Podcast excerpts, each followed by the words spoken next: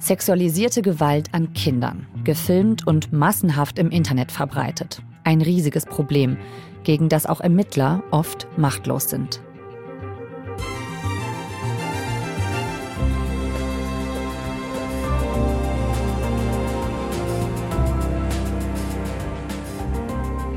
Denn um Täter zu finden und Opfer zu schützen, sind Polizei und Staatsanwaltschaft angewiesen auf digitale Spuren. Die zu sichern, das scheitert aber oft am Datenschutz in Deutschland.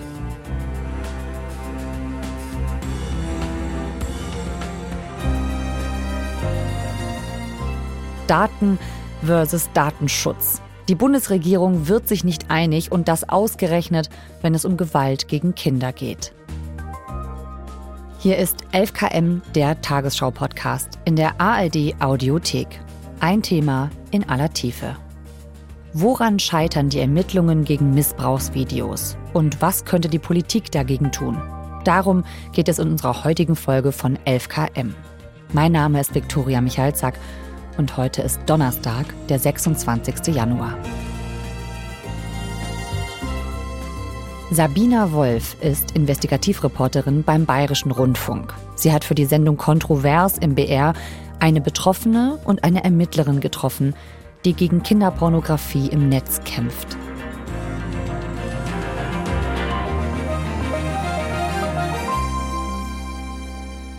Sabina, herzlich willkommen. Hallo, Victoria, ich freue mich, dass ich da sein darf. Und bevor unsere Episode gleich losgeht, wollen wir vorwarnen. In dieser Folge sprechen wir über Missbrauch an Kindern.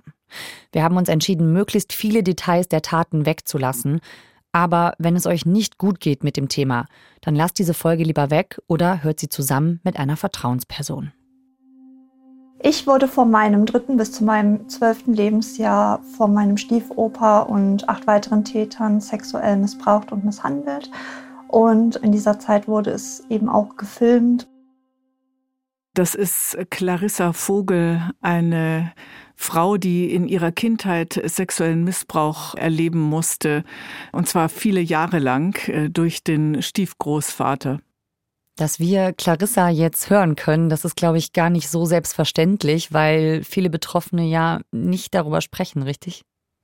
Ja, da ist das große Schweigen. Die Opfer verdrängen, Manche realisieren gar nicht, was ihnen eigentlich passiert ist und manche schämen sich und sagen es deshalb nicht. Und dann gibt es Leute, die einfach schlichtweg wirklich viel Angst haben, weil die Täter auch massiv drohen. Und das war auch im Fall von Clarissa so.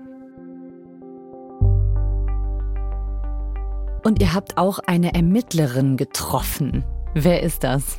Ja, Manuela Teubel ist eine ja, wirklich erstklassige Juristin, die seit sechs Jahren in diesem Bereich aktiv ist.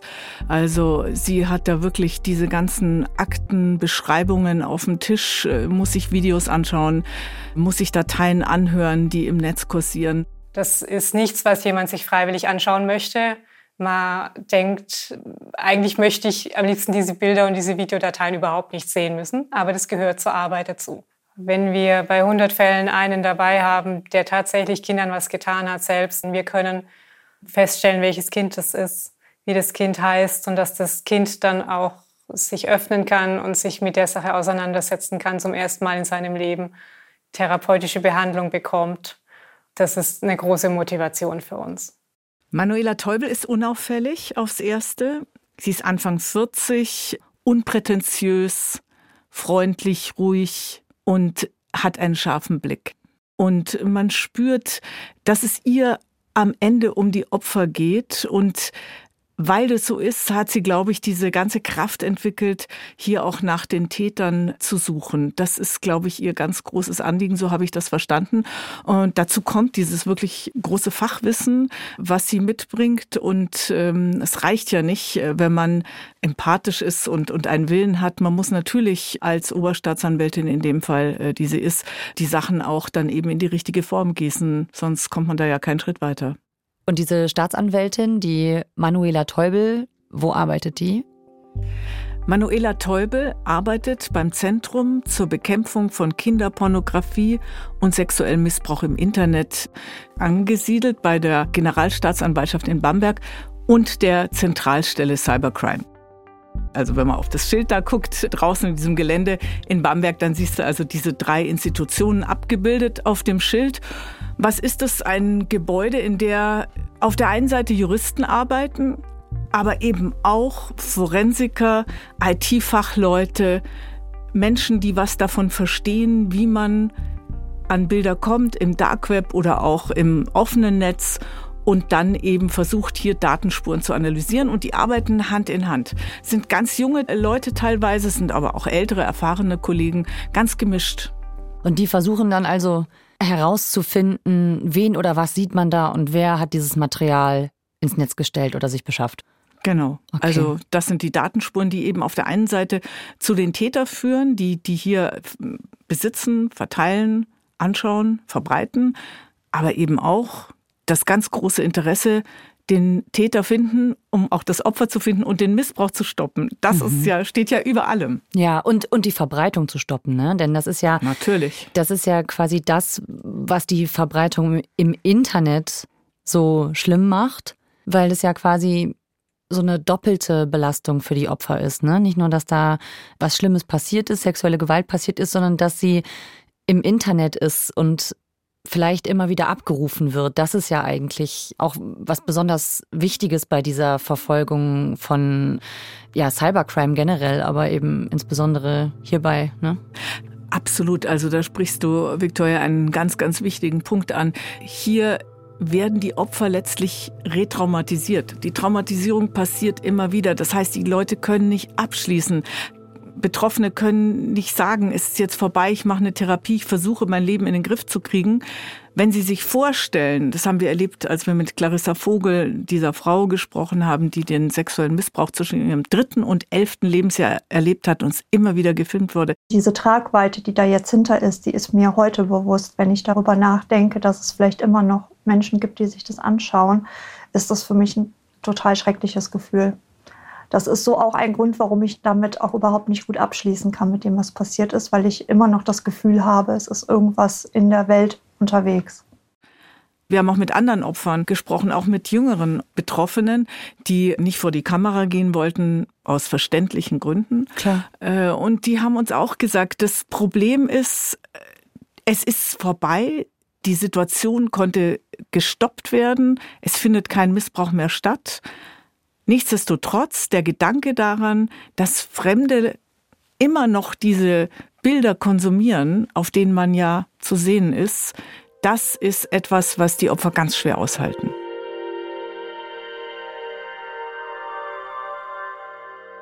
Ich bin jetzt eben so ein bisschen um diesen Begriff herum also ich habe eben versucht, das richtige Wort dafür zu finden, denn da kann man ja zum Beispiel von Kinderpornografie sprechen, aber der Begriff ist auch in der Kritik. Also man muss auf jeden Fall sensibel mit der Sprache umgehen und ich glaube, wir sollten uns alle daran orientieren, was die Opfer wollen. Und manche Opfer wollen sich gar nicht Opfer nennen. Die sagen, ich bin Betroffener oder mhm. Betroffene.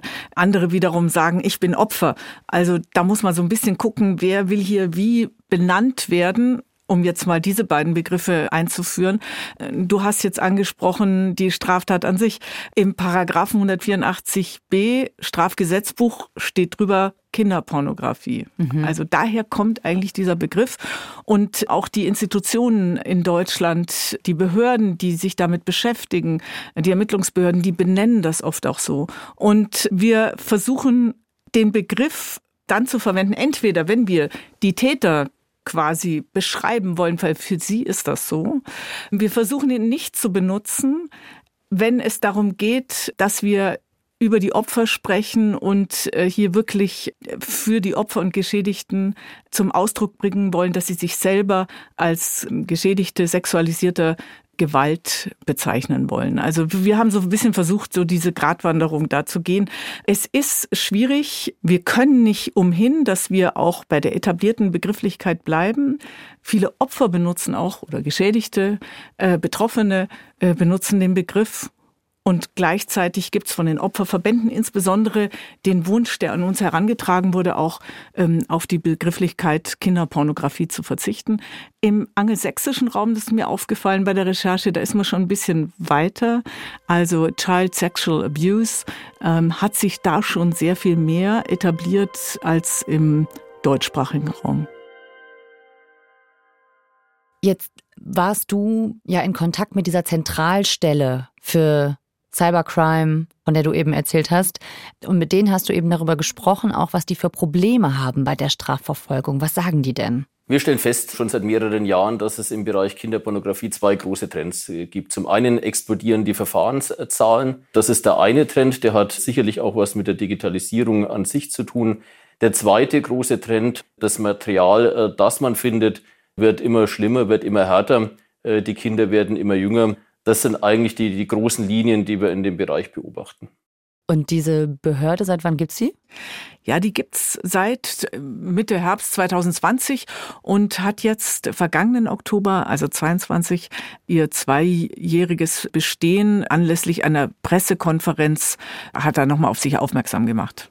Nur damit Sie wissen, was sich hinter schwerwiegend verbirgt. Triggerwarnung habe ich gegeben. Ja. Ähm, eines der Video mit einer Spieldauer von einer Stunde 13 Minuten zeigt ein Mädchen unter 14 Jahren, an welchen Also diese Pressekonferenz war ganz besonders. Eine Pressekonferenz, wie Journalistinnen und Journalisten sie wahrscheinlich selten erleben mhm. in ihrem Berufsleben, weil man hatte das Gefühl, dass hier dem Oberstaatsanwalt Thomas Goga, in dem Fall, der ja auch der Behördenleiter ist, äh, von der Zentralstelle, dass ihm der Kragen geplatzt ist. Anderes Video, Spieldauer 48 Minuten, zeigt den mehrfachen sexuellen Missbrauch eines erwachsenen Mannes an einem etwa drei- bis fünfjährigen Mädchen. Dabei will ich es mal belassen. Aber das sind die Fälle, über die wir reden, die nicht aufklärbar sind. Und nach keinen 30 Seiten Akten ist dieses Ermittlungsverfahren, das am 19.09. losgegangen ist, am 30.09. eingestellt äh, worden. Alternativlos. Warum sind die denn nicht aufzuklären?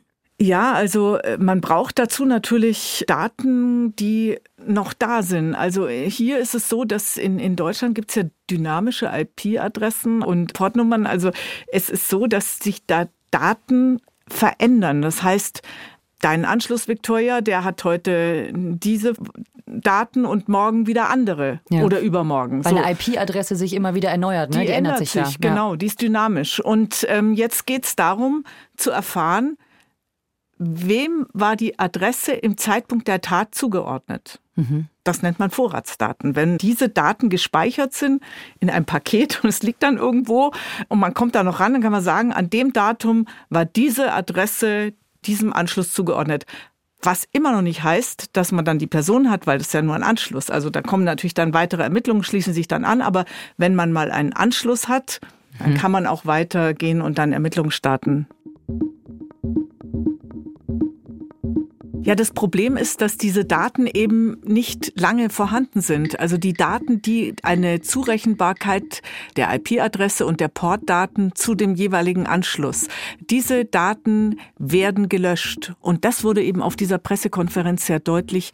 Es gibt hier rechtliche Hürden, die den Ermittlern unmöglich machen, Anschlussinhaber, die kinderpornografisches Material wirklich mit schwerstem Missbrauch teilen und verbreiten und hochladen, dass sie quasi ermitteln können, wer hinter diesem Anschluss steckt.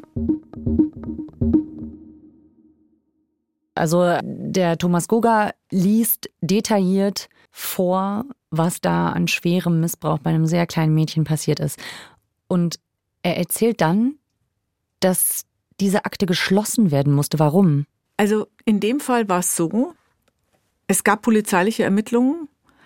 Dazu können wir jetzt nichts weiter sagen. Es gab Anhaltspunkte über Daten Hochladen und Datentransfer, Verbreitung von schwerem und schwerstem sexuellen Missbrauch. Und die Ermittler in Bamberg konnten relativ schnell einen Anschluss ausmachen. Also sie konnten relativ schnell Verbindungsdaten eben recherchieren, ermitteln. Mhm. Und diese Daten hat man dann in dem Moment, als der Ermittlungserfolg Das wurde so empfunden. Der Ermittlungserfolg da war und vorlag, wurde sofort die Telefongesellschaft, also der Internetanbieter, kontaktiert. Okay, warte, was war der ja. Ermittlungserfolg? Dass man überhaupt mal wusste, welche IP-Adresse, welche Portnummer steckt da dahinter. Ah, okay. Also ja, das heißt, das ist, also das war der erste Ermittlungserfolg war in der Sache, dass man wusste, diese Person in Deutschland hat hier diese Daten hochgeladen und verbreitet. Man okay. hatte eine Portnummer, eine IP-Adresse. Okay. Das war der erste Ermittlungserfolg. Und das war zwölf Tage, nachdem diese Daten hochgeladen und verbreitet worden waren. Mhm. So. Also der Tatzeitpunkt ist null und nach zwölf Tagen wissen die Ermittler, es ist ein, ein Anschluss, der hat diese Portnummer und diese IP-Adresse. So. Mhm. Jetzt könnte man ja meinen, jetzt haben wir ihn. Jetzt haben wir ihn. Sie haben sofort an Tag 12 den zugehörigen Internetanbieter eingeschaltet und gesagt, hier, wer steckt da dahinter? Wer ist der Anschlussinhaber? Mhm. Und dann kam die Antwort zurück, sorry, sieben Tage heben wir die Sachen auf und danach wird alles gelöscht, wir können dazu nichts sagen. Und damit war die Ermittlung tot, weil die Datenspur, Portnummer IP-Adresse war die einzige Spur, die die Ermittler hatten. Und sie haben natürlich auch in diesem Fall das Video und die Daten sehr genau analysiert, auch ansonsten, was alles hergegeben hat, diese Daten. Aber es war nicht mehr als das und damit musste die Akte geschlossen werden. Also die Spuren sind weg quasi dann, weggewischt. Die Spur ist tot. Okay, das heißt, weil das länger als sieben Tage her war. Und dann geht es nicht mehr. Warum ist das so? Er erklär das mal. Ja, das Thema Vorratsdaten. Also wir haben ja Gott sei Dank in Deutschland und auf Ebene der Europäischen Union ein gut funktionierenden Datenschutz. Bürgerinnen mhm. und Bürger haben eine Privatsphäre und für viele ist nicht genug. Es könnte sicher an, an manchen Enden auch noch mehr sein, aber es ist ein wichtiger Belang. Ja, das, äh, das Thema Vorratsdatenspeicherung, das hat man immer wieder gehört die letzten Jahre, das genau, Wort. Ne? Genau. Und ich weiß noch, dass immer wieder es Probleme gab, was äh, gegen die deutsche Verfassung oder gegen EU-Recht verstoßen hat und dass dann zuletzt Vorratsdatenspeicherung, also... Die wurde gekippt. Der Europäische Gerichtshof hat am Vormittag entschieden, dass die deutsche Regelung zur sogenannten anlasslosen Vorratsdatenspeicherung gegen EU-Recht verstößt. Und das bedeutet, dass Internetprovider ihre Daten nicht aufbewahren müssen, ja, erstmal war sie ja gekippt. Das heißt, es ist illegal, es zu machen. Das heißt, sie dürfen es eigentlich ja gar nicht mehr aufbewahren. Also im Moment ist so ein bisschen so eine, so eine Zwischenlage, weil wir jetzt im vergangenen Herbst ein, ein Urteil hatten vom Europäischen Gerichtshof und der Europäische Gerichtshof hat ganz klar gesagt, übrigens nicht zum ersten Mal, das hat er schon 2020 in einem Verfahren Frankreich betreffend genauso formuliert. Der Europäische Gerichtshof hat gesagt, anlasslose, verdachtsunabhängige Speicherung von Vorratsdaten. Darum geht's. Anlasslos, verdachtsunabhängig. Und das ist das, warum es auch alle betrifft. Das ist dann erlaubt, wenn es um die Ermittlung von schweren Straftaten geht. Und mhm. dazu gehört natürlich der sexuelle Missbrauch von Kindern. Das ist zweifelsfrei so. Und die Bundesinnenministerin Faeser hat sich nach dem Urteil sofort hingestellt und hat gesagt, wir brauchen die Vorratsdatenspeicherung zur Ermittlung schwerer Straftaten. Wir wollen das haben. Wir brauchen maximalen Ermittlungsdruck. Daher müssen wir auch für die notwendigen Ermittlungsinstrumente sorgen. Die Speicherung der Daten, mit denen wir Täter identifizieren können, ist unbedingt erforderlich. Auf der einen Seite haben wir den Europäischen Gerichtshof, der gesagt hat, ganz klar, Vorratsdatenspeicherung ist ein No-Go, die ist nicht erlaubt. Mhm. Aber es gibt eine Ausnahme. Sie ist dann erlaubt, wenn die Vorratsdaten zur Ermittlung schwerer Straftaten und zur Verhinderung schwerer Straftaten eben nötig sind. Und das wäre ja das, was sich jetzt hier die Ermittler wünschen würden, damit man die Daten auch nach zwölf Tagen noch nachverfolgen kann. Ganz genau. Mhm. Also das ist hier der wesentliche Punkt. Also die Verhinderung der schweren Straftat, das steht hier im Zentrum. Und sexueller Missbrauch von Kindern ist eine solche schwere Straftat. Also, das heißt, die Bundesinnenministerin hat gesagt, wir brauchen die Vorratsdatenspeicherung zur Bekämpfung schwerer Straftaten. Die Innenministerkonferenz der Länder hat im letzten Dezember sogar hier in München auf ihrer Konferenz eben genau das auch formuliert und gesagt, zur Bekämpfung schwerer Straftaten brauchen wir die verdachtsunabhängige, anlasslose Vorratsdatenspeicherung. Auf der anderen Seite haben wir hier den Bundesjustizminister. Heute ist ein guter Tag für die Bürgerrechte, ein guter Tag für Freiheit und Rechtsstaatlichkeit. Der ein anderes Verfahren vorgeschlagen hat, das sogenannte Quick Freeze Verfahren, die sogenannte Quick Freeze Regelung, hat einen anderen Vorschlag gemacht, um dieser Vorratsdatenspeicherung sozusagen zu entgehen. Also die will er nicht haben. Es gibt keine anlasslose Speicherung von Kommunikationsdaten mehr. Kommunikationsdaten können nur gespeichert werden, wenn dafür ein ausreichender Anlass, also in der Strafprozessordnung, wenn der Verdacht einer schweren Straftat vorliegt und ein plausibler Grund dafür vorliegt, dass diese Daten mit dieser Tat in Verbindung stehen. Und es muss richterlich angeordnet sein. Quick Freeze klingt, wir hören es schon in dem Wort, also schnelles Einfrieren. Der Justizminister möchte, dass, wenn Daten bekannt sind, innerhalb dieser sieben Tage dass man dann sagt, Mensch, einfrieren dieser Daten, um dann also nur mit richterlichem Beschluss, das ist hier der Knackpunkt, dass es diesen richterlichen Beschluss unbedingt braucht. Und danach können dann diese Vorratsdaten aufgehoben werden.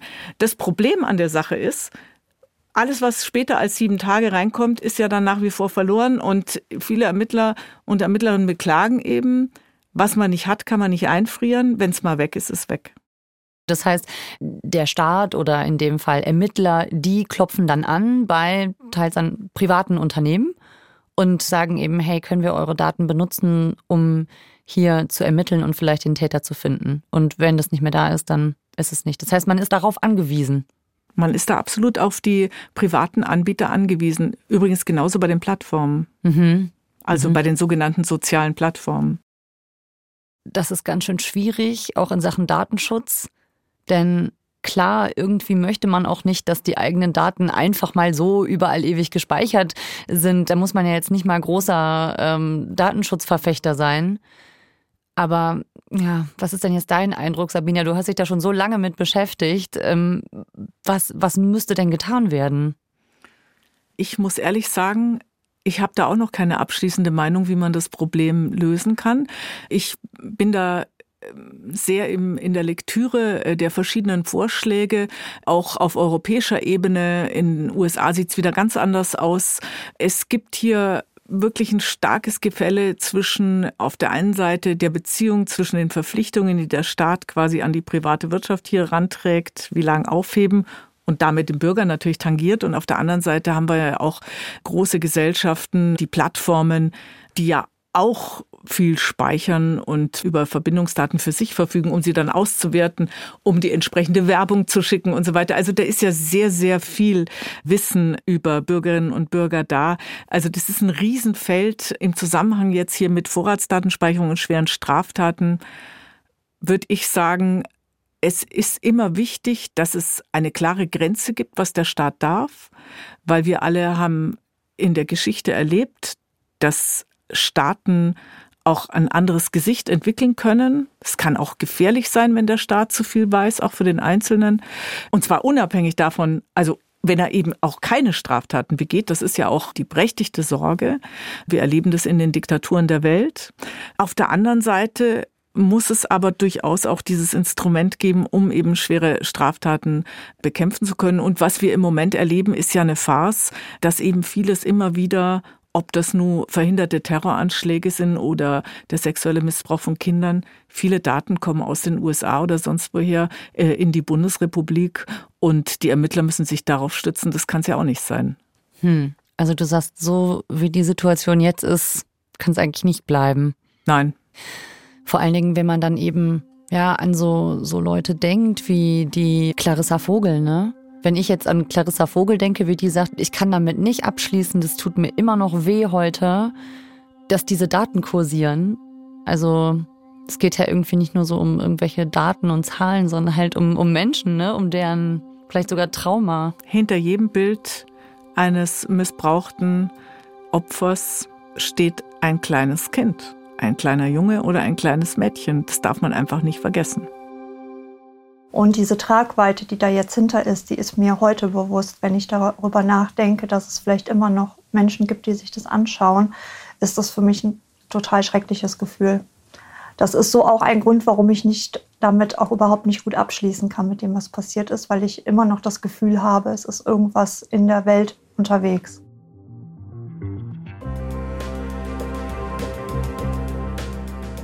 Das war unsere Folge für heute hier bei 11KM, der Tagesschau-Podcast. Wie schwierig es ist, gegen Videos von sexualisierter Gewalt im Internet vorzugehen, das hat Sabina Wolf in aller Tiefe recherchiert. Für Kontrovers vom Bayerischen Rundfunk. Ihren Film findet ihr in der ARD Mediathek unter dem Titel Kinderpornografie, der harte Kampf der Ermittler. Verlinken wir euch in den Show Notes, genau wie Hilfsangebote für Betroffene. Uns, also 11KM, der Tagesschau-Podcast, findet ihr in der ARD Audiothek.